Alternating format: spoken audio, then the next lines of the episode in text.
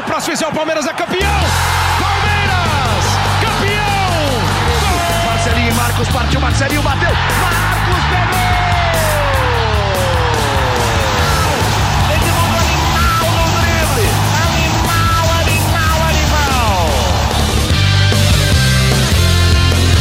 Muito bem, muito bem. Começando mais um livecast. Até os cachorros aí estão empolgados com a nossa live, estão latindo aí ao fundo para nos acompanhar. Uma live importante, obviamente. Então, até os cachorros são bem-vindos nessa live para falarmos de um jogo importante. Mais uma vitória do Palmeiras nessa temporada, num clássico. Venceu o São Paulo por 2 a 0 no Murumbi pelo Campeonato Brasileiro, o último jogo antes da pausa para a data FIFA, para os amistosos de seleções.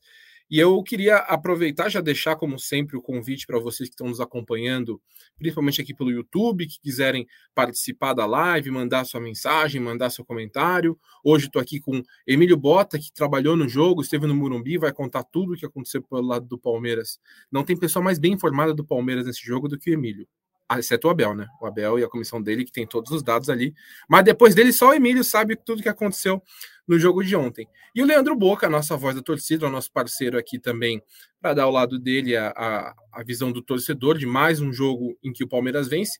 Até um número importante de ontem, é, uma Palmeiras chegou a 400 vitórias em clássicos com o jogo de ontem na história, né?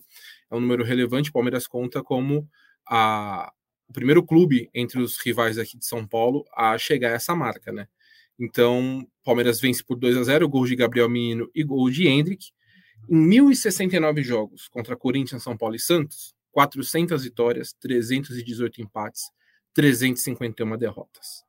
Boca, eu vou começar com você. Sempre lembrando que a gente está nesse livecast aqui nessa live, mas que também é podcast. Então, para você que está nos acompanhando uh, no seu tocador de, de áudio preferido aí, o nosso olá, não vou dizer nem bom dia, nem boa tarde, nem boa noite, porque vai saber o horário que você está ouvindo essa, essa live, a repercussão dessa vitória do Palmeiras.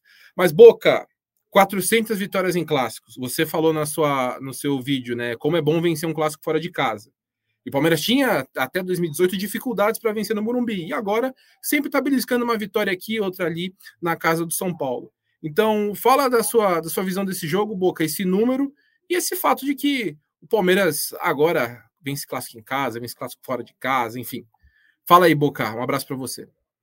Um abraço, Ferro, um abraço, Bota. Toda a família palestrina está acompanhando aqui mais uma livecast aqui do GE. E você que está acompanhando gravado através da sua plataforma favorita, é um prazer estar tá aqui para falar mais uma vez de Palmeiras, para falar desse Palmeiras que bate mais um recorde né? Bate mais um recorde, são 400 vitórias em clássico. Clássico é aquele negócio, qualquer torcedor de qualquer clube no Brasil quer vencer um clássico, né? Um flamenguista quer vencer um clássico, um torcedor do Bahia quer vencer um clássico, um torcedor do Inter quer vencer um...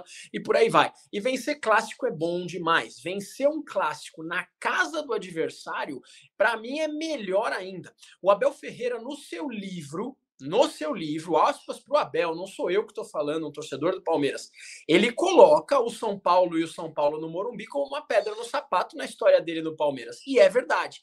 Né? O Palmeiras ele sempre tem, teve dificuldade de jogar no Morumbi. Isso é histórico. Isso a gente também tem que assumir, tem que falar.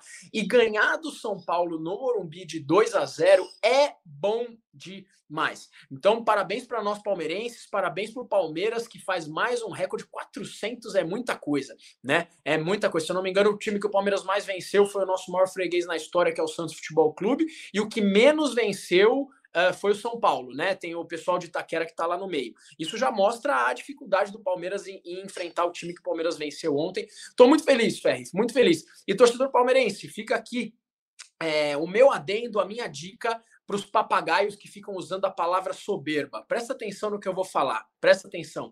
Existe um abismo, uma diferença gigantesca entre chegar no Mundial e falar Real Madrid pode esperar, a sua hora vai chegar, e você, igual o Zé Roberto fez, bater no seu peito do lado direito, nesse símbolo aqui, olhar para a câmera e falar: o Palmeiras é grande, o Palmeiras é gigantesco. E é muito bom, mais uma marca nessa história. Tô feliz, Thiago Ferri, tô feliz e o Arboleda é nosso, né, velho? Não fala nada. é, o Arboleda foi, foi, acho que o elo fraco aí da, da defesa do São Paulo acabou vacilando, né, entregando nos dois gols do Palmeiras, primeiro do Gabriel Menino e depois do Hendrick. Ó, oh, Boca, você falou desses números, Palmeiras venceu o Santos 150 vezes, é o time que mais venceu entre os três, o Corinthians 138 e o São Paulo 112, né? E, e é fato, o, o São Paulo é, é, o time que, que, dá muito trabalho. Acho que do, dos três rivais na era Bel, é o que dá mais trabalho para o Palmeiras. É, daqui a pouco quero falar sobre isso também, pensando já no jogo da Copa do Brasil. Mas, Emílio, você esteve ontem no, no, no Murumbi, o Palmeiras fez um gol cedo, não teve o mesmo volume, por exemplo, que a gente viu, especialmente no segundo tempo contra o Barcelona, o São Paulo, até o Abel deu mérito ao São Paulo. O São Paulo empurrou o Palmeiras em muitos momentos do jogo, mas aí entra o Hendrick e volta a fazer gol, o Palmeiras com uma, mais um jogo sem sofrer gols, e vai para a pausa da, da data FIFA na vice-liderança do Campeonato Brasileiro a dois pontos do líder Botafogo. Então, é, Emílio, do que você viu no, no Murumbi, o que, que você pode, o que, que você traz de destaque, assim, o que, que você destaca dessa, dessa vitória do Palmeiras, mais uma nesse Brasileirão? Fala Ferre, fala Boca, todo mundo que está assistindo a gente. Eu acho que o grande destaque fica por conta do sistema defensivo do Palmeiras, né? Eu acho que todo mundo estava apreensivo com, com o Naves, com o Luan, dois jogadores que iniciaram a temporada como, como reservas, né? E formaram uma dupla de zaga ontem. Acho que o Palmeiras não sentiu isso. Talvez fosse o ponto fraco do Palmeiras nesse clássico, um ponto de atenção seria essa formação de defesa que habitualmente não joga tanto junto, apesar de, de eles como reservas treinarem juntos, né? É, mas você habitualmente não tem jogadores. Jogo é jogo, treino é treino, né? Acho que o Palmeiras conseguiu suportar bem isso muito por conta de uma partida impecável do Zé Rafael. Acho que ele deu uma proteção absurda para a defesa do Palmeiras. Foi um, um, jogador que, que protegeu muito bem ali o sistema defensivo. O Abel até é, comentou que, que o Naves teve a segurança necessária para jogar muito por conta de estar tá jogando com jogadores experientes do seu lado, né? Ver com o Everton no gol, ver um Luan do seu lado, o Zé Rafael na sua proteção. Então, acho que se eu fosse destacar algum ponto, foi essa, essa consistência defensiva do Palmeiras que não é fácil você jogar contra o São Paulo no Morumbi, ainda mais com quase 60 mil torcedores. O São Paulo fez essa pressão inicial em que é, pressionou bastante o Palmeiras, apesar de não ter finalizado com tanto perigo assim é, nesses primeiros minutos até o Palmeiras marcar o gol, exceto ali o lance do pênalti, né, muito bem é, anulado e checado pelo VAR, porque a bola bate primeiro na cabeça do Mike, né? Se não tivesse o VAR, fatalmente acho que o Palmeiras teria tido esse pênalti a contra, né? Porque o Rafael Claus acho que não. Ele marcou com tanta convicção que é, dificilmente, se não fosse o VAR, ele, ele teria mudado de ideia nesse sentido. Então, acho que eu destacaria essa consistência defensiva. O Naves fez uma partida muito segura, né? Um jogador que surge aí como uma, é, como uma boa opção aí, uma opção acertada do Abel em buscar um jogador e, conseguir usar esse dinheiro para buscar outras reposições, é, confiando e mostrando que tem um conhecimento no elenco também dos jogadores da base. Então, acho que o saldo positivo, se for analisar nesse contexto, é que mesmo diante de, de uma defesa fragilizada por seus desfalques, o Palmeiras conseguiu um, teve um teste importante para esse sistema defensivo e acho que o saldo é muito positivo em relação àquilo que o Abel também fala, que a cada duas bolas ele quer uma dentro do gol. Então, o Palmeiras foi muito eficaz e construiu a vitória com a sua solidez defensiva e sua eficácia ofensiva. É, enquanto quem acompanha a gente na live ver também os melhores momentos do jogo. Vou aproveitar passar pelas primeiras mensagens aqui no nosso chat. O Alcides, que está sempre com a gente aqui, falando justamente dessa questão da defesa. Ontem o Luan jogou o fino da bola, é, falou também que hoje é dia da paixão palmeirense, o eterno 4 a 0 A gente vai falar disso, porque 12 de junho é dia dos namorados para todo mundo no Brasil, né? Mas é um dia muito especial, ainda mais especial para o palmeirense, por conta do título paulista de 93, mas a gente vai falar também disso daqui a pouco. É, o Murilo, Murilo Borborema pergunta: que zica é essa com zagueiros? Murilo, outro, volta quando? O Murilo está perguntando isso, né? Perguntando a volta do Xará e também dessa zica aí entre os zagueiros, porque, Emílio, o, o Nave saiu, né? O Nave sentiu ali no, no jogo, precisou ser substituído, entrou o Jailson como zagueiro é, é, uma, é uma opção que o Abel treina, já treina desde a temporada passada, antes dele se machucar. Ele, em alguns momentos, já tinha feito como um terceiro zagueiro no time do Palmeiras e ontem entrou no lugar do Naves, né? Então, é, mas não tem, não tem muito detalhe ainda do, do que aconteceu com o Naves, né, Emílio? Não, não tem muito detalhe. O, o Abel deu a entender que foi uma questão de desgaste físico por você não ter intensidade dos jogos, né? então talvez ele tenha sentido com relação a, a essa a essa, essa, esse jogo intenso que ele teve também.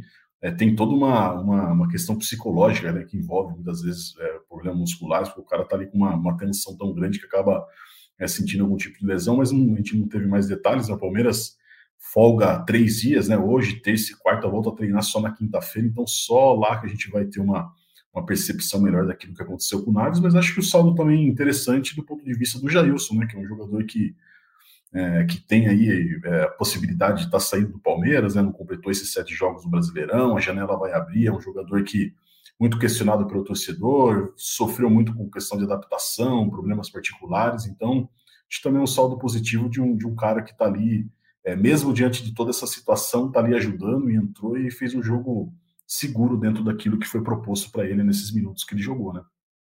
Exato, vocês falam na transmissão, disseram que foi câimbra. É, é, a gente vai, de fato, quando o Palmeiras se representar, aí os jogadores passam por todos os testes, avaliações, mas é fato que o Naves jogou pouco na temporada, né? Então, um jogo de alta carga, não só física, mas também emocional, né? Vai entrar num jogo importante, vai substituir o Gomes tal. É natural que tenha esse desgaste. O Jair, vocês falaram bem, e ele é um cara que a gente até já trouxe essa notícia de que ele pode sair na janela de meio de ano, é, porque talvez tenha uma possibilidade dele de repente tentar voltar para a Europa, mercado da Turquia, onde ele já jogou. Enfim, é uma situação a se analisar, porque o Abel está vendo ele como uma opção para a zaga também, né? Se no meio-campo ele não tem jogado bem, ele está atrás agora também do Fabinho, atrás do Richard, além dos titulares do Gabriel Menino e do Zé Rafael o Jailson pode, de repente, se tornar uma opção na zaga, porque é, eu até entendo o Palmeiras valorizar o Naves, né, não querer uma reposição, mas eu ainda acho que são, poucas, são poucos zagueiros. Né?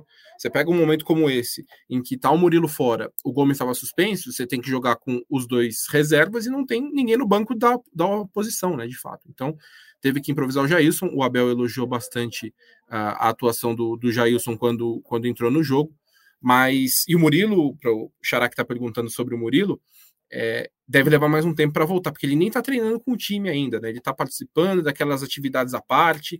É uma lesão que é, é um pouco chata, né? Porque, pô, é no ombro ali, atrapalha o movimento, ainda mais um cara que joga muito, disputa muito bola pelo alto, tem um depende muito do jogo físico, então deve levar mais um pouquinho de tempo.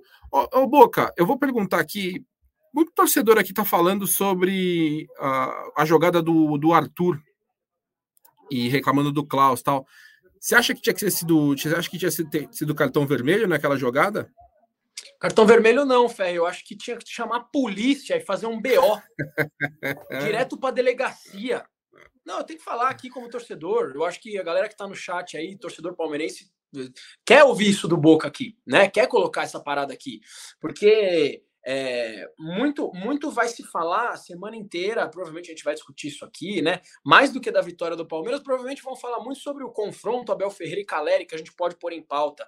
Agora, aquele lance do Arthur, sem brincadeira, pessoal, eu não precisei do replay. Eu não precisei do replay. O Klaus estava do lado do lance. Meu, o jogador do São Paulo pega na jugular do, do Arthur aqui, galera ele pega com a mão no pescoço do Arthur. Isso é cartão vermelho. Se assim, você não acha que é cartão vermelho, se ele deu um cartão amarelo ali, é porque ele viu que houve alguma coisa. Fato. Né? O que, que, que, aconteceu ali? Foi uma mão no pescoço. Quando você tem a hipótese de um cartão vermelho, o que, que tem que acontecer? O VAR tem que chamar. Isso é regra do futebol. E o VAR, mais uma vez, não chamou. Então, assim, não que isso aí mudaria alguma coisa da partida, porque já estava nos finalmente da partida. O Palmeiras ganhou e ganhou bem. Só que tá de brincadeira, né? Foi uma mão no pescoço, cara. Nem no jiu-jitsu é válido isso, Ferri. Nem no jiu-jitsu. É verdade. É, passando mais por mais comentários aqui, o Henrique Gelensky falando: o Abel é um monstro, sabe sofrer sem a bola e com esse tipo ataque super veloz é muito difícil de segurar. É, o Murilo Borborema também falando do, do lance, né? Que quando anuncia o Klaus, sabe que vai ser dureza, o lance do Arthur foi assustador. O Abel até elogiou depois o, o Klaus, né? Falou que é um árbitro que é um dos melhores do Brasil e tal. É, até o, o, o, Boca já citou o caso com o Caleri, daqui a pouco acho que eu quero, quero falar sobre isso também, trazer esse, esse assunto. Acho que a declaração do Abel depois do jogo é algo que seria legal para gente, a gente repercutir. E aqui o Raizer 28, vamos lembrar que no confronto da Copa do Brasil o Arthur não joga. E é essa a pauta que eu queria trazer agora. Por quê? É, como vocês já falaram, como o Boca já falou, é, é um problema. O, o, São Paulo foi um problema durante boa parte da, da, da gestão Abel Ferreira. Né? O Palmeiras perdeu uma final de Paulista para o Crespo, eliminou o Crespo na Libertadores. Depois, com o Rogério Ceni perdeu a Copa do Brasil, né? Um jogo que é, é, muito contestado ainda por muito palmeirense e vai ter essa revanche aí daqui a pouco, e também conquistou o Campeonato Paulista em cima do São Paulo do Rogério Senna. E agora, é, aí a gente está vendo, para quem está acompanhando a gente com a live, na livecast, o lance que a gente estava comentando agora em cima do Arthur, que o Klaus acabou não, não dando o cartão vermelho. Então, Emílio, e depois o Boca também, dá para tirar alguma coisa desse jogo pensando no duelo de Copa do Brasil, porque Palmeiras enfrentou em mata-mata o São Paulo do Crespo, enfrentou o São Paulo do Senna e agora vai enfrentar o São Paulo do Dorival. E os outros dois eram sempre muito difíceis de se enfrentar em mata-mata. O que, que dá para tirar, se é que dá para tirar alguma coisa desse jogo para o confronto do mês que vem na Copa do Brasil entre os dois? Olha, Ferre, é claro que muda um pouco a percepção por conta de ser justamente um jogo de mata-mata, né? Você acaba tendo um outro tipo de postura, inclusive por conta de, da definição do mando de campo, nesse caso. Mas eu acho que o Palmeiras tira importantes é, lições no, no, sentido de você entender a maneira como o Dorival joga, características de jogadores, e acho que é, a maneira como o jogo se desenhou ontem, é, o Palmeiras ter conseguido suportar uma pressão e ter abrir, abrir um pouco, de certa forma, a mão da maneira como joga, um jogo propositivo, um jogo que tem maior domínio de posse de bola, acho que foi uma espécie de reinvenção do Palmeiras jogando contra o São Paulo. Acho que o Abel entendeu que muitas vezes ele precisa, talvez, abrir mão de um pouco daquilo que ele imagina que seja é, a característica fundamental do Palmeiras na, na, desde, o seu, desde que ele assumiu o comando do time, que é ser intenso, ser propositivo, ser um time que toma conta do jogo e, que comanda um pouco as ações para quando você está num clássico, às vezes fora de casa, você talvez deixar o seu adversário jogar, ter mais um pouco a bola e explorar os erros. Ontem os erros aconteceram. É, mas também não foi só mérito, é, não foi só demérito do São Paulo os erros, foram méritos do Palmeiras em estar tá mordendo ali, tá o Rony, o Gabriel Menino apertando no primeiro gol, no segundo o Breno Lopes é, também tá, tá pressionando o Arboleda e já dá um toque para o Hendrick também que está atento no jogo, então acho que são questões que, que são detalhes, muitas vezes né, a gente está muito acostumado a falar que os detalhes decidem jogos assim, mas realmente é verdade, isso ficou provado ontem, e acho que talvez o Abel é, tenha visto uma maneira diferente de enfrentar o São Paulo, que é um time, sim, que a gente entende que, é, que sempre impõe um pouco mais de dificuldade por conta de ser um clássico, também por conta de ter um pouco disso, então mexe um pouco com a cabeça do jogador dentro de campo, mas acho que talvez a lição que fique é se moldar e conseguir se adaptar à maneira que o São Paulo tem, tem de característica mais, mais é, presente, que é também tentar dominar o jogo na sua casa e tentar fazer, os, fazer o inverso. A gente sabe que o Palmeiras, jogando no Allianz Parque, consegue ter um volume de jogo e uma intensidade é, independentemente do adversário, mas talvez o pulo do gato nesse caso seja como atuar fora de casa. E quando no mata-mata é muito importante, muitas vezes você não perder. O Palmeiras perdeu é, dois jogos aí é, de ida para o São Paulo em mata-matas e teve que, que decidir em casa para buscar essa reversão. Então talvez seja o pulo do gato de você é, talvez minimizar essa derrota para você não ter que correr atrás do jogo de volta. Então, talvez eu, eu elenque que essa tenha sido um pouquinho da, da lição e da maneira como o Abel é, vai encarar o São Paulo nesse mata-mata da Copa do Brasil. Eu, eu, como torcedor, né, eu não consigo fazer uma ligação entre um jogo no Campeonato Brasileiro e um mata-mata na Copa do Brasil, ou que se fosse Libertadores, ou campeonato que seja, tá? Vale lembrar aqui que no ano passado a gente teve uma situação muito parecida. O Palmeiras venceu o São Paulo de virada no Campeonato Brasileiro. Foram dois gols nos acréscimos, se eu não me engano. Eu comemorei muito aquele jogo. Foi um 2 a 1 para o Palmeiras é, no, no, Campeonato Brasileiro. E depois o Palmeiras foi eliminado na, na Copa do Brasil. Né? Todo aquele absurdo do VAR, que eu já comentei aqui em outras edições do podcast, não vou ser repetitivo. Mas aí você fala, pô, tem como tirar alguma lição, alguma coisa? O Palmeiras vai estar sem o Abel Ferreira no primeiro jogo, vai estar sem o Arthur nos dois jogos. Eu entendo que o substituto natural do Arthur, para alegria de alguns e para tristeza de muitos, é o Tabata. Uh, eu não consigo, eu não consigo eh, mensurar e tirar alguma coisa para o outro campeonato. É, na história do futebol, a gente pega, por exemplo, o ano de 1999.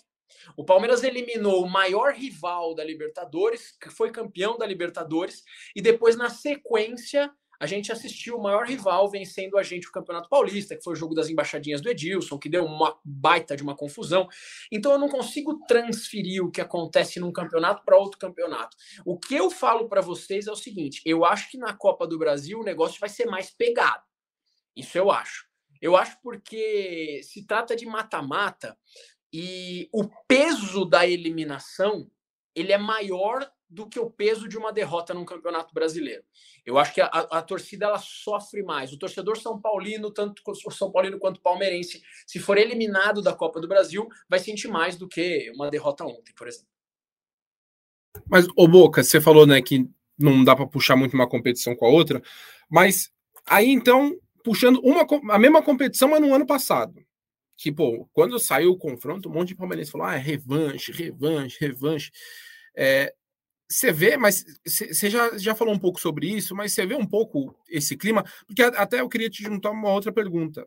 Obviamente, se eu te perguntar qual que é o maior rival para você, é o Corinthians, né? Como para todo palmeirense. Mas esses números que a gente fala de, de clássicos recentes, é, o Palmeiras não perde um clássico, por exemplo, a 10 jogos. O, a última derrota foi em junho de 22 para o São Paulo. Então, casa com essa, com essa questão que a gente está falando de que o São Paulo é, é, a principal pedra no sapato do Palmeiras do Abel. Você diria que hoje o, o seu maior rival na história, você vai falar, é o Corinthians, mas hoje o rival que dá mais trabalho, o jogo, o clássico mais pegado é contra o São Paulo?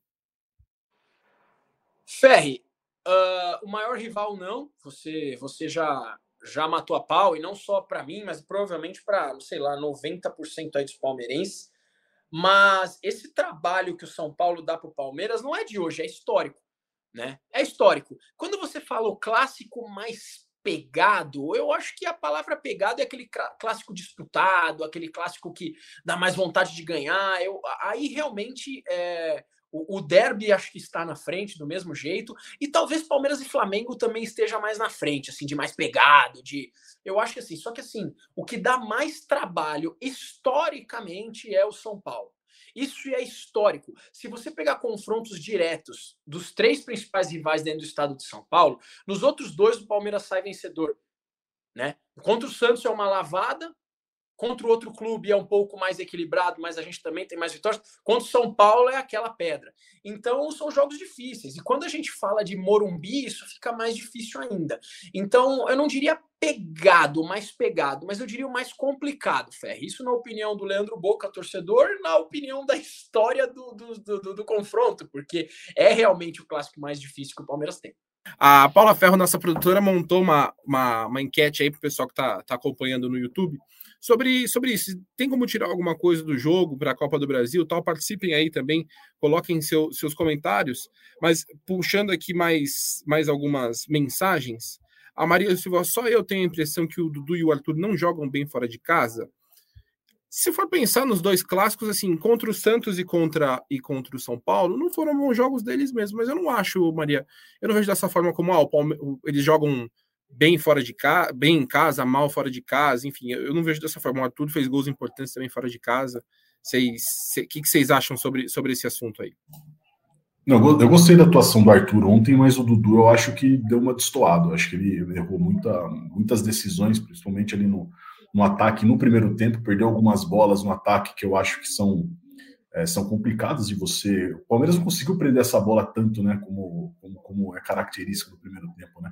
A bola não ficou muito no pé do Palmeiras, então acho que o Dudu no primeiro tempo acho que fez um, um jogo bem complicado, mas o Arthur acho que foi a válvula de escape em vários momentos ali na puxada de contra-ataque, perdeu um gol feito no fim do jogo, poderia ter feito 3 a 0 ali. É, mas acho que o Dudu, se fosse entre o Dudu e o Arthur, acho que o Dudu fez uma partida um pouquinho abaixo daquilo que, que ele vinha apresentando, principalmente nos últimos jogos, que vinha sendo é, bastante intenso, jogador bastante participativo. Eu concordo com o Emílio e só ressaltar também que o Arthur marca muito, Maria. Essa é a minha opinião. Não sei se você é. concorda comigo, fica à vontade para discordar no chat, por favor. Mas o Arthur, além dele chegar no Palmeiras e tá. Cara, o cara tá colocando a bola para dentro pra caramba. Ele marca demais. E no jogo de ontem, não foi diferente. O Emílio falou no começo aqui da, da nossa transmissão que o Palmeiras fez um jogo defensivo extremamente forte. Né? É, você pode ouvir por aí, ah, o São Paulo teve mais volume de jogo, o São Paulo teve maior posse de bola, não sei o que, não sei o que, não sei o que. Só vale lembrar para o São Paulo que o jogo foi 2 a 0 pro Palmeiras, beleza? Só que além disso, o Palmeiras fez um jogo defensivo muito forte. Para mim, o melhor da partida, inclusive, foi o Zé Rafael, que é um cara que para mim deu um suporte absoluto para a zaga e até para o próprio Naves. É, só que, quando a gente fala em sistema defensivo, a gente não tem que pensar só em goleiro, zagueiro e primeiro volante, né? Os atacantes também marcam. E o Arthur marca demais. É, eu concordo, eu concordo com o Boca. Acho que ele encaixou muito bem. Até quando o jogo não está indo tão bem ofensivamente, ele tem essa entrega, essa entrega com a bola, sem a bola, né? E aí até o, Paulo César comenta: o Abel disse que Giovani não joga porque o Arthur está muito bem. Porém, o Giovani já não vinha tendo chances antes. Então, casa com essas com a coisa que a gente estava falando. O Arthur encaixou muito bem na equipe. O Giovani não, de fato, não tem tido muita chance. Estava no Mundial, voltou agora e vai ter que conquistar o espaço dele, mas a coisa está complicada, até porque nesse período o Luiz Guilherme também entrou bem. Então é uma, é uma situação a se acompanhar de fato, porque é, a gente, a gente, imprensa e a torcida, quando vê o Palmeiras, por exemplo, ganhar um clássico, ontem até o Abel foi perguntado, com gols de dois jogadores formados no clube, o Menino e o Hendrick, já se fala da base que o Palmeiras tem um trabalho muito bem feito, é, realizado na sua categoria de base. E o Abel fala: esses garotos só fazem o que fazem eu nem coloco mais o menino como um garoto, porque ele já está na terceira temporada como profissional, mas esses, garotos, esses jogadores da base, quando sobem, fazem o que fazem, porque eles têm um suporte dos jogadores mais velhos. Então, eu acho que vai ser um. O Giovanni vai ter que. Vai ter que se, não vou dizer se esforçar, porque não estou dizendo que ele não se esforce, mas é uma situação que vai ser complicada porque esse Mundial acabou tirando um pouco o pouco espaço já que ele vinha tendo no Palmeiras, né? E é uma coisa que ele vai ter que, que batalhar. A, a Maria fala sobre, pedindo para a gente falar sobre a parada do Allianz Parque, jogo com pouco atrás do gol não dá. Maria, a gente, no finzinho, eu e Emília, a gente fala um pouquinho mais sobre, sobre esse assunto. Uh, o Henrique falando que o Abel poderia entrar no jogo, imagino que da Copa do Brasil, com o Mike e o Rocha na direita, ele já fez isso para segurar pontas, e o Tabata não marca tanto. Pode ser uma opção, o, o Marcos Rocha estava fora por conta de um edema, né? Tá voltando agora. E, e o Claudinei falando, o Palmeiras podia contratar mais um zagueiro. É, eu vou aproveitar esse, essa mensagem aí para falar um, um, pouco mais sobre, sobre negociações.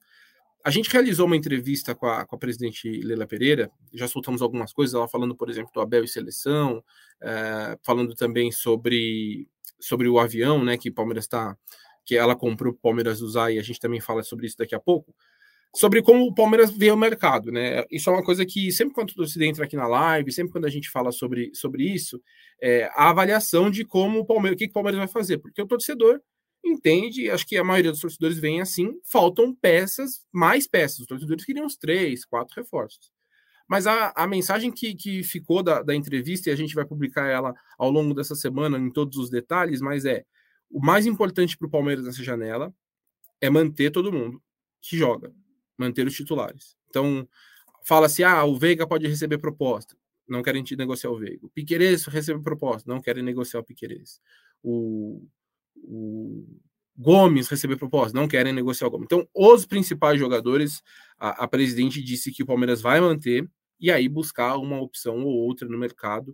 Não vejo o zagueiro como uma, como uma meta na janela. Acho que é aquela que a gente sempre falou. Um primeiro volante, mais marcador. E aí, é, até sobre o assunto Alan, por exemplo, que a gente publicou aqui no GED que a situação está encaminhada com, com o Flamengo, perguntas, pô, por que, que o Palmeiras não foi atrás dessa vez? Né? A gente até publicou que ele não estava tanto em pauta. Chegou a ter uma conversa, só que o Palmeiras decidiu não avançar porque os valores que, que o Atlético pedia, que queria os 9 milhões de euros, o Palmeiras já até cogitou fazer isso na, na última janela e o Atlético não quis negócio. Agora o Palmeiras entendeu que não, não daria para fazer esse valor porque o Palmeiras já gastou 8 de euros no Arthur. Então, o Palmeiras tem essa questão de que não está nadando em dinheiro para contratar Deus e o mundo. Então falou, a gente fez um investimento grande na última janela no Arthur. A proposta, a tentativa pelo Alan foi antes do Arthur. Contratou o Arthur, agora não tem como chegar nos nove dinheiros que o Atlético queria. E até por isso que a coisa não, não andou tanto. E, e, o Arthur e o Alan tá negociando aí com, com o Flamengo. Vamos ver se a negociação tem um desfecho. Se não tiver um desfecho, aí eu acho que o Palmeiras pode tentar barganhar e tal. Mas o cenário nesse momento é esse. É, bom, pessoal, eu vou fazer falar do assunto que eu sei que todo mundo no chat adora. O pessoal no chat vibra quando a gente fala, que é sobre o Abel. E aí, o caso do Caleri. O pessoal adora quando a gente fala do, do Abel, dos cartões, de não sei o quê. O pessoal elogia a gente pra caramba. Então vamos falar sobre isso. porque Mas eu queria puxar até pelo que o Abel falou. Já achei uma declaração interessante. É, o Abel teve uma confusão com o Caleri logo no começo do jogo né, se peitaram ali na beira do campo, tal. O Abel reclamou que o Caleri teria dado uma cotovelada, tomou um cartão do Klaus. Acaba o jogo, os dois se encontram, batem um papo ali bem amistoso e tudo mais e tal. E aí o Abel é perguntado sobre isso. E eu até publiquei, é, até peguei a, a, resposta aqui. Ele fala: as duas imagens, tanto o Abel encarando o Caleri quanto abraçando o Caleri, são os dois eus. O que acontece lá dentro fica lá dentro e não tenho remorso. Quando erro, assumo como todo mundo e peço desculpas. Mas para ele é isso. O Abel falou: ele é isso. Quando chega ali na hora do jogo, ele vai, briga, não sei o quê, e depois do jogo ele é mais amistoso. É... Emílio, como é que você vê essa declaração, esse debate aí? Eu, vou, eu até vou falar, pessoal, tenham calma, viu, pessoal? Vamos, vamos tentar trazer diversos. Porque eu sei que o pessoal fica bravo, acha que a gente está querendo só pegar no pé do Abel, mas acho que é um, é um debate importante, entendeu? A gente conversar sobre isso, sobre é, essa questão também. Então, Emílio, como é que você vê a declaração do Abel, o caso de ontem, enfim? Você, acha que está na conta aí do que é esse, esse estilo do Abel mesmo?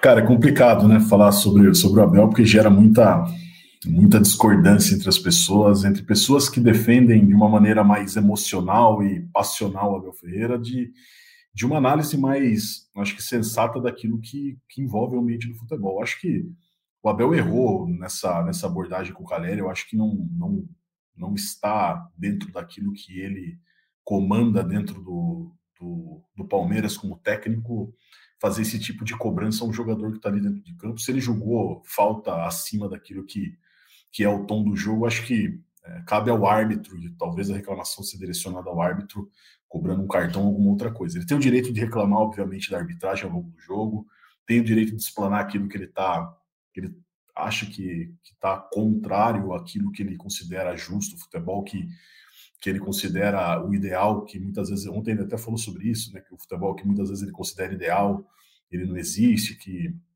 ele até é, é, tem algumas coisas, algumas semelhanças com o Tele Santana, que também fazia algumas cobranças relacionadas à, à maneira como se joga futebol no Brasil, como existe a condução da arbitragem, mas acho que nesse lance do Caleri, acho que faltou, acho que ele subiu um pouquinho mais daquilo que, que é o aceitável, acho que eu, eu acredito que a reclamação com a arbitragem num tom é, não passe para ofensa, que passe do limite daquilo que é aceitável, eu, eu, compreendo, acho que é uma postura normal de um técnico de futebol, que vários outros no Brasil, muita gente reclama, isso acho que é natural, mas acho que é uma cobrança contra um outro jogador, é, por um lance que muitas vezes você não sabe se teve maldade ou não, acho que é muito difícil você é, julgar no momento, naquele lapso de segundos, se o cara teve maldade ou não, e você fazer uma cobrança direta a ele. Eu acho que é, o Abel não foi só desrespeitoso com o Caleri, mas também com o Dorival Júnior, que é o comandante do outro jogador, acho que da outra instituição.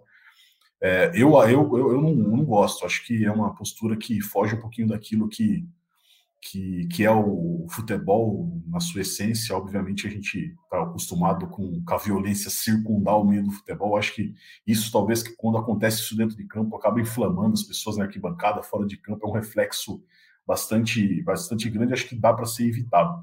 É, mas acho que isso faz com que o Abel Ferreira acabe.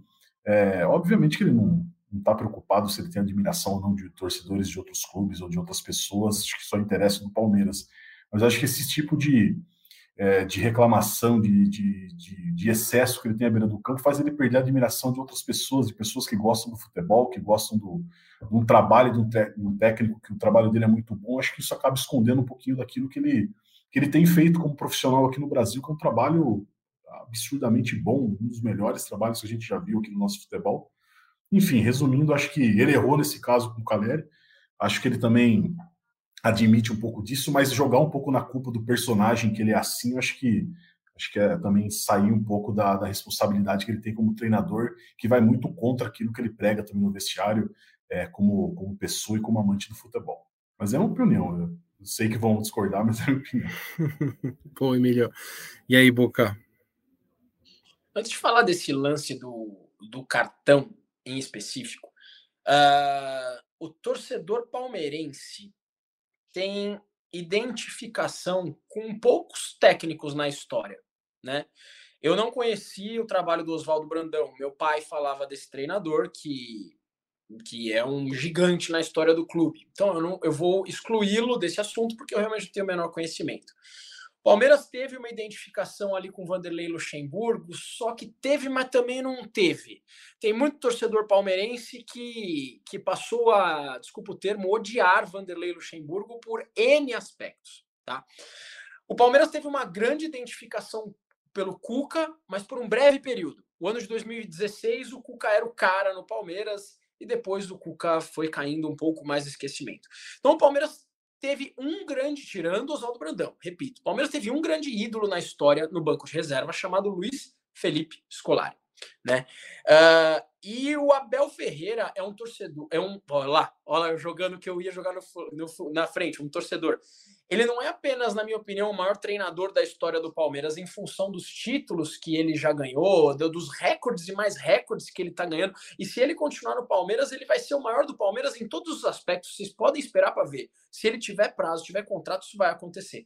A questão é que nós torcedores, Emílio Ferri, a gente da arquibancada, a gente se sente representado, velho. A gente, a gente olha para aquele cara, a gente olha para aquele cara na beira do campo. Eu tive a oportunidade de assistir Palmeiras e Barcelona de Guayaquil. Desculpa se eu estiver me estendendo muito, Ferri, você me, você me picota aqui. Não, manda eu tive a oportunidade de assistir a, a, atrás do banco. Eu, eu fui no jogo na, na Central, não costume na Central, fui sei, três vezes na vida, uma delas foi. E ele, é, ele, eu sei que ele é profissional, ele recebe por isso, ele ganha muito bem por isso, blá, blá, blá, blá, blá, como outros no mundo inteiro. O cara ali, naquele momento, ele é muito palmeirense. Ele é muito palmeirense. E ele, ele é brigador, ele, ele, ele quer as coisas do jeito dele. Ele tem a, a cabeça dele não é fria, a cabeça dele é quente, né? Só que ele, só que é muito palmeirense, cara. Ele é muito palmeirense. Então, assim, eu vou defender Abel Ferreira onde ele tiver. Eu sou muito fã do cara, tá? Muito fã do cara. É, com relação ao cartão, com relação ao cartão, ele não pode, né, bater de frente com o jogador. Isso é, isso é uma regra. É, é, é, é, em relação a comportamento, isso não pode acontecer no futebol. Então, eu não vou julgar o cartão que ele tomou. O cartão é o cartão, faz correto, como se um jogador faz uma falta grave ali no meio de campo, ele vai tomar um cartão. Então, eu não tô aqui, ah, ah tomou um cartão, isso aí foi uma roubalheira, porque isso, porque aquilo. Não, não pode. Peitou o Caleri, tá errado e, e ponto. É, e muitas vezes, esses cartões, esses cartões, um amarelo, outro amarelo, outro amarelo, outro amarelo, pode acabar tirando o cara de um jogo, como vai ser na primeira partida da Copa do Brasil, e isso pode acabar, de certa forma, prejudicando o Palmeiras. Só que quando eu pego o todo do Abel Ferreira, Ferre e Emílio, não me entendam mal, velho. Eu vou defender esse cara com unhas e dentes por um motivo. Eu sou palmeirense e ele também.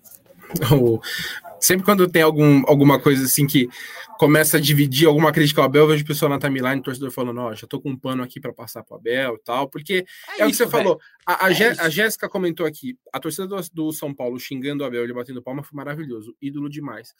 O Boca, você falou uma coisa, e de fato, assim, eu já falei em outras lives, tem várias atitudes do Abel que eu não concordo, eu também acho que ele passou do ponto nesse, nesse lance, mas aí pensa, é, é, aí é, também eu acho que vira chovendo molhado. Eu acho que ele tem que mudar, ele não vai mudar. Nitidamente ele não vai mudar. Então a gente vai ficar sempre debatendo isso.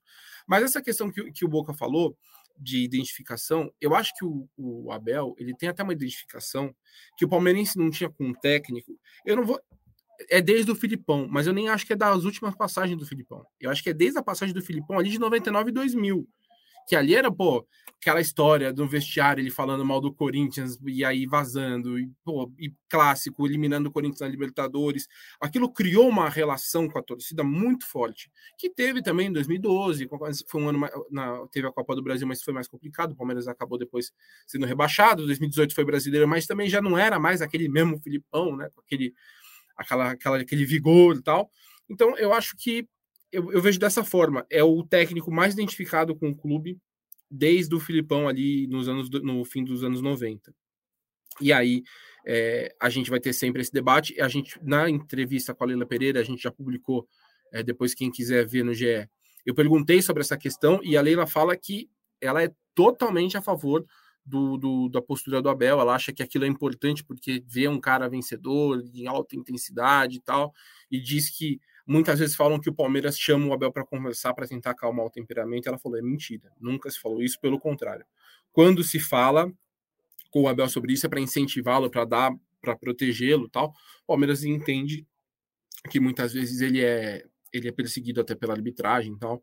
Enfim, mas é, é isso. Acho que para o externo, o Abel vai cada vez mais ter essa imagem de que pô, não tem como, é, é, mas é com a torcida ele cada vez mais é, é, é muito curioso, assim, é, um, é uma mesma, mesmo ato é visto de, de, formas muito diferentes pelo, pelo quem está ligado a ele e quem não está ligado a ele. E é, aí eu acho que, que é, é o que o, o Boca já falou, né? Ele tá, ele, a torcida gosta muito dele, ele se sente cada vez mais dentro desse ecossistema do Palmeiras. Vai bater três anos de, de, de trabalho e o Palmeiras sonha até, quem, quem sabe que ele fique até 2027. Pegar mais umas mensagens aqui, o Alcides falando, será que o Abel não defendeu seu jogador? É, isso é que a gente estava falando, acho até que defendeu, mas acho que tem formas e formas de fazer isso, enfim, a gente acho que já debateu bastante isso. Ô Ferri, deixa eu fazer mais uma comparação. É, espero que não seja infeliz da minha parte, não estou incentivando a, a violência ou o mau comportamento, não é isso e tal. Mas o Palmeiras tem identificação com muitos jogadores que têm essa mesma veia de Abel Ferreira né? Uh, o, o, Felipe Melo por muito, o Felipe Melo jogou muito bem no Palmeiras, muito bem. Eu acho um Sim. volante extraordinário. Mas você pode ter certeza que a identificação do Palmeiras com o Felipe Melo é por ele ser o Felipe Melo. É por ele ser daquele jeito. É, e por muitas vezes o Felipe Melo tomou. Olha a analogia que eu vou fazer, tá? O Felipe Melo tomou um cartão amarelo ou um cartão vermelho, estava errado, e acabou prejudicando o Palmeiras em outros jogos, jogos porque perdeu o jogador. E o torcedor palmeirense não gostou de apoiar o Felipe Melo. Edmundo, cara. O Edmundo não é Edmundo de 2007, o Edmundo da década de 90. Cara, era um jogador extremamente complexo, né? Ele mesmo fala isso. Sim. Ele sabe que ele era assim. E o torcedor do Palmeiras é apaixonado por um dos maiores ídolos da história, que é o Edmundo. O Tonhão era assim. Um abraço para ele, inclusive. Então, o, o, o, torcedor palmeirense, ele gosta de ver torcedores dentro de campo. Quando tem um jogador, pô, desculpa, Fé, vou te falar uma parada aqui, mano. Vou te falar uma parada. Sabe o que, sabe o que, sabe o que me deixa como torcedor mais pé da vida, meu irmão? O quê? Quando o Palmeiras, quando o Palmeiras de repente perde um clássico, quando o Palmeiras é eliminado, quando acontece alguma coisa, ou, com todo respeito ao jogador que é profissional, eu sei disso. Mas mano, quando o torcedor sai dando risadinha, velho, eu fico louco, mano. Eu fico louco. Ah, não, você tem que entender que a profissão do cara, o jogo acabou. Não é assim, meu irmão. Ele tá ali representando quase 20 milhões de pessoas, cara, que estão chorando naquele momento. E você não vai ver a Bel Ferreira dando risadinha. Você vai ver a Bel Ferreira olhando feio. Por quê? Porque ele torce pro Palmeiras, meu. O Éder Moura, ele tá falando no comentário que eu já vi muito amigo meu palmeirense falando também. Quanto mais outras torcidas odiarem Abel, melhor. Assim a galera para de falar dele na seleção. Abel já comanda uma seleção. E o mesmo, o mesmo Éder, né? Vocês comentaram, mas ele fala que o Abel Palmeirense descobriu o Palmeirense quando veio para o Brasil. Tem identificação com a gente, sente o jogo, fica puto com a gente quando acontece faltas é, com jogadores do Palmeiras. É, eu, eu acho que o Éder tá, tá resumindo bem a sensação do palmeirense, né? E, e tem muito amigo meu que falar. Melhor ele continuar aí tendo esses, essas coisas, esses cartões tal, porque vai afastando ele da seleção. Eu não sei se afasta de fato, né? A gente fala bastante desse assunto, mas não tem nenhuma indicação ainda do que a seleção brasileira vai fazer. A gente já publica que o Carlo Ancelotti do Real Madrid é o grande favorito, o Edinaldo Rodrigues, presidente da CBF, não desistiu. E aí, depois de jogar a toalha, acho que esses amistosos agora, da, nessa próxima data FIFA na Europa, vão dar um encaminhamento do que, que vai acontecer. Aí eles podem partir para um plano B, diz que é, de repente pode ser Fernando Diniz, pode ser Abel. O Jorge Jesus deu toda a pinta de que está saindo do Fenerbahçe para ir para a seleção. Falou, estou saindo esperando que de repente o meu grande sonho se realize. Então, enfim, serão cenas dos próximos capítulos e dos próximos livecasts. E o Henrique perguntando: será que o Abel é mais sangue quente para não passar isso para os jogadores? Que deixa o time gelado sabendo que tem alguém brigando com a arbitragem? O Henrique, cara, eu não concordo muito com essa visão. Eu já vi mais gente falando disso, eu não concordo. Eu não, eu não, sinceramente, assim, porque a gente já viu outros técnicos do Palmeiras discutindo com a arbitragem, tomando cartão. É, eu acho que, na verdade, se for para dar um mérito pro Abel, aí eu levanto a pergunta para vocês, acho que o mérito é ele ter uma equipe organizada que sabe o que fazer e sabe se controlar, porque é muito bem organizada. Acho que é mais mérito disso do que deixar assim, ó, pessoal, eu vou reclamar, eu vou tomar cartão e vocês fiquem tranquilos em campo. Acho que é mais pela confiança e pelo entendimento do trabalho do que fazer em campo. O que vocês dois consideram sobre isso? Concordo, concordo. Acho que é mais, mais isso mesmo. Mas acho que é uma questão é, contraditória, né? Obviamente que não tem como. É, esse tipo de comportamento, esse tipo de defesa que ele tem pelo clube ganha muito o coração do torcedor e acho que é uma coisa que faz parte da não só do Abel Ferreira, né? É, da toda a comissão técnica, porque eles são bem alinhados nessa, nessa busca pela, por, por todo esse é, nessa reclamação, nesse questionamento, na maneira como ele se comporta à beira do campo. Acho que também um pouco de personalidade, né? É, não sou um cara que é muito, sou muito estudado sobre cultura de povos, de outros povos, mas dizem que os portugueses são mais aflorados, eles têm uma personalidade mais forte em termos de, de você estar tá brigando pelas coisas, de você estar tá, é, colocando a sua opinião sempre sempre na mesa, né? Tentando colocar aquilo que se acha correto. Então, acho que um comportamento, é um grande personagem do futebol, não tem como a gente também deixar isso de lado, além de ser um grande profissional, é um cara que rende histórias malucas aí, sempre está surpreendendo com, com, reclamações, ou seja, com comportamento, com entrevista coletiva legal. Então, acho que é, a passagem da Abel Ferreira pelo Brasil, ela, vai só vai ter essa dimensão também daqui a alguns anos, quando ele não estiver mais aqui, que a gente começar a lembrar das coisas que ele fazia, da maneira como como ele ganhou as coisas e como ele se comportava à beira do campo. Então, acho que está tudo dentro da normalidade daquilo que o, o combo futebol entrega para a gente. É isso, é isso, nada a acrescentar. Acho que já falei bastante aqui e o Ferri usou uma expressão, Ferri, o Emílio também, né?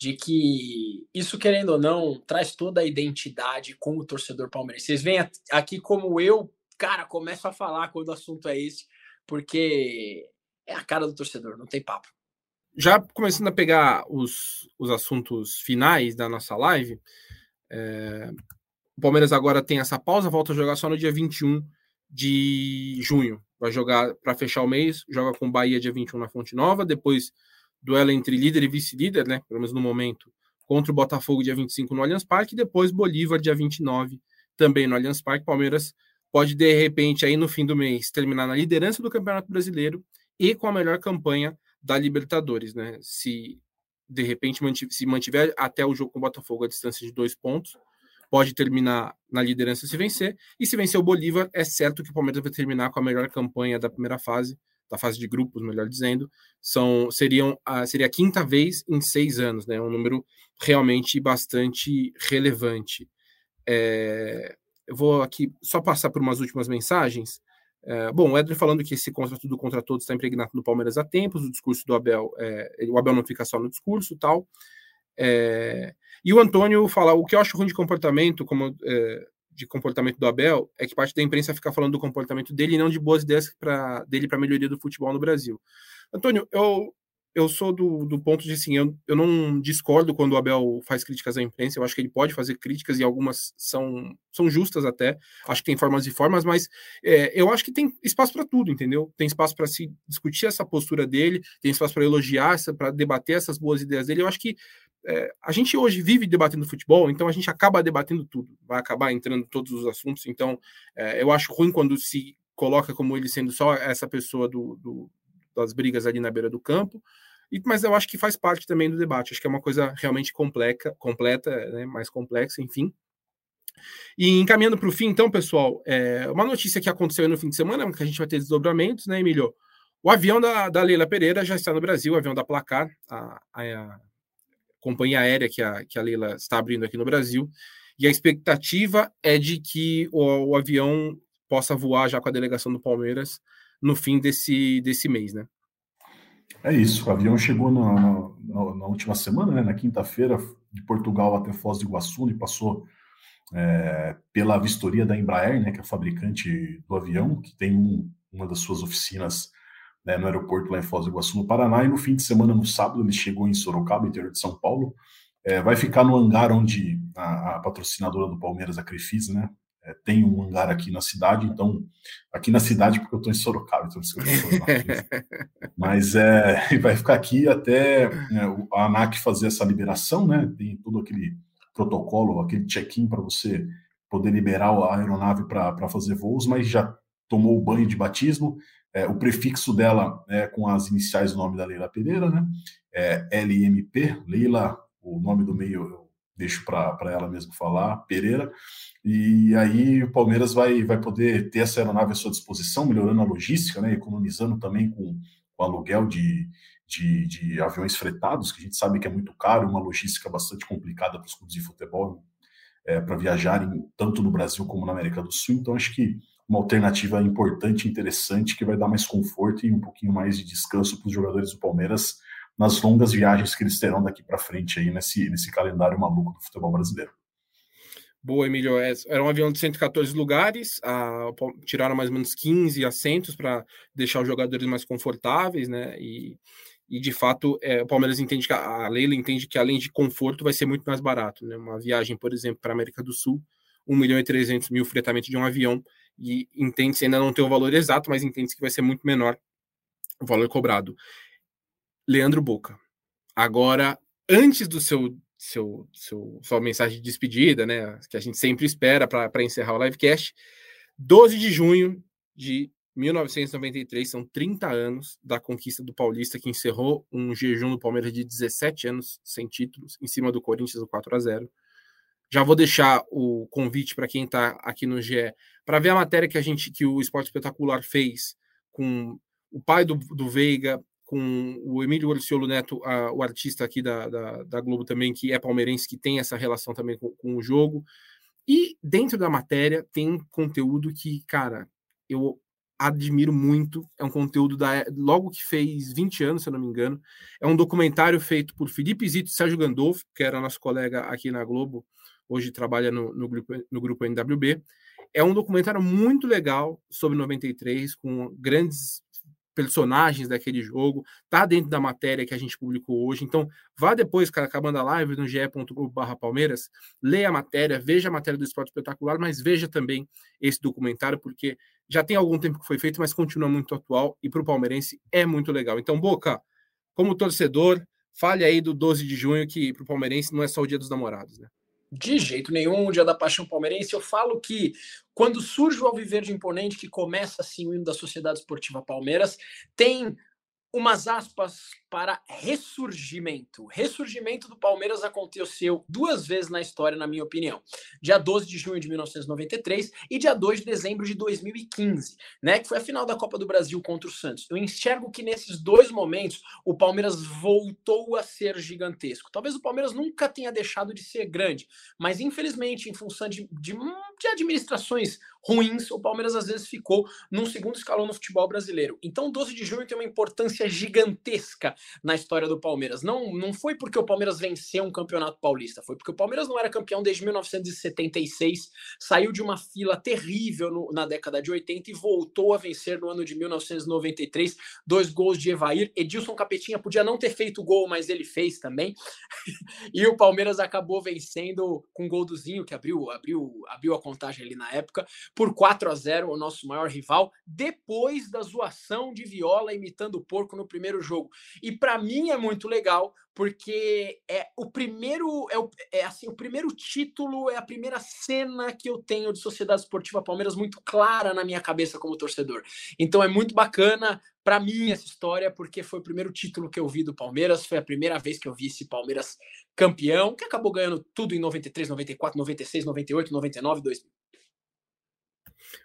Maravilha, maravilha. Maria falando, todos concordamos que o gol do título é o Duzinho. É, foi que abriu o caminho, né? Foi o primeiro gol ali da, daquela partida super não, importante. O gol do título é o do Evair, é o do Ah, não, é um gol importante, é um gol importante. Vamos... É, é fundamental, é, é fundamental. Sim. Foi um belo gol do Zinho. Aliás, aspas que, cara, esse jogo poderia ter sido um 5-6. O Edmundo também perdeu dois gols feitos nessa partida que, que poderia ter, ter dado. Ó, eu, como eu vou, não vou parar de falar desse jogo, a gente faz um podcast só disso, senão nós vamos não, estourar aqui. Eu vou reforçar o convite, então, para que acompanhe a matéria. Tem que acompanhar a matéria. Eterno 12 de junho, como o fim do jejum impactou o pai de Veiga e diferentes gerações do Palmeiras.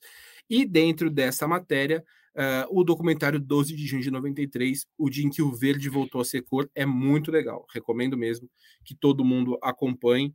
E é que eu tenho guardado, eu trabalhava no lance quando o Palmeiras é, comemorou 20 anos dessa, dessa conquista.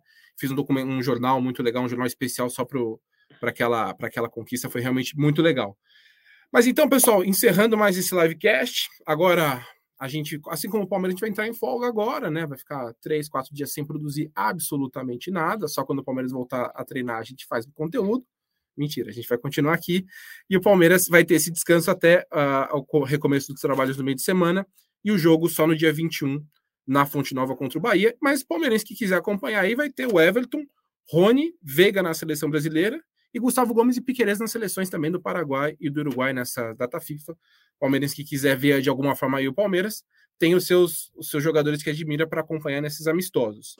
E vou voltar, então, primeiro deixar um grande abraço para o Emílio Bota, mais uma vez aqui conosco nessa parceria. Obrigado, Emílio. E agora sim, a mensagem de despedida de Leandro Boca, o seu, seu tchau aqui para o pessoal da live, para o pessoal do podcast. Obrigado por mais uma vez estar com a gente aqui, Boca. Obrigado, Ferre, obrigado, Bota, toda a família palestrina que acompanha o podcast, Paulinha, obrigado pessoal da produção, sensacional. Queria mandar um abraço para um amigo meu, Daverson, jogador de futebol, não sei se vocês conhecem, ele brilhou no final de semana, então grande abraço para ele. E um parabéns para a diretoria do Palmeiras, né? Às vezes eu cutuquei a Leila, o Anderson Barros aqui, mas pô, esse ano tá fera, né, velho? Três contratações espetaculares, então, por Richard Rios jogando muito bem, o Arthur entrou voando e agora finalmente um zagueiro, né? A Arbeloda chegou aí e, eu até falei o nome errado dele de tanta emoção, né, Arboleda? Um abraço para você, palmeirense Arboleda, que o símbolo verde no seu peito fique estampado na sua cabeça para sempre. Avante palestra. Boa, Boca. Valeu, valeu pessoal por mais uma live, livecast para quem está acompanhando com o podcast. Valeu também pela audiência no podcast. Encerrando, voltamos aí em algum momento nesses próximos dias, a gente avisa certinho com vocês com antecedência. Mas então, chutou Deivinho, subiu Breno Lopes e partiu Zapata. Valeu pela audiência, pessoal. Até a próxima. Partiu Zapata, sai que é sua, Marcos! Bateu para fora!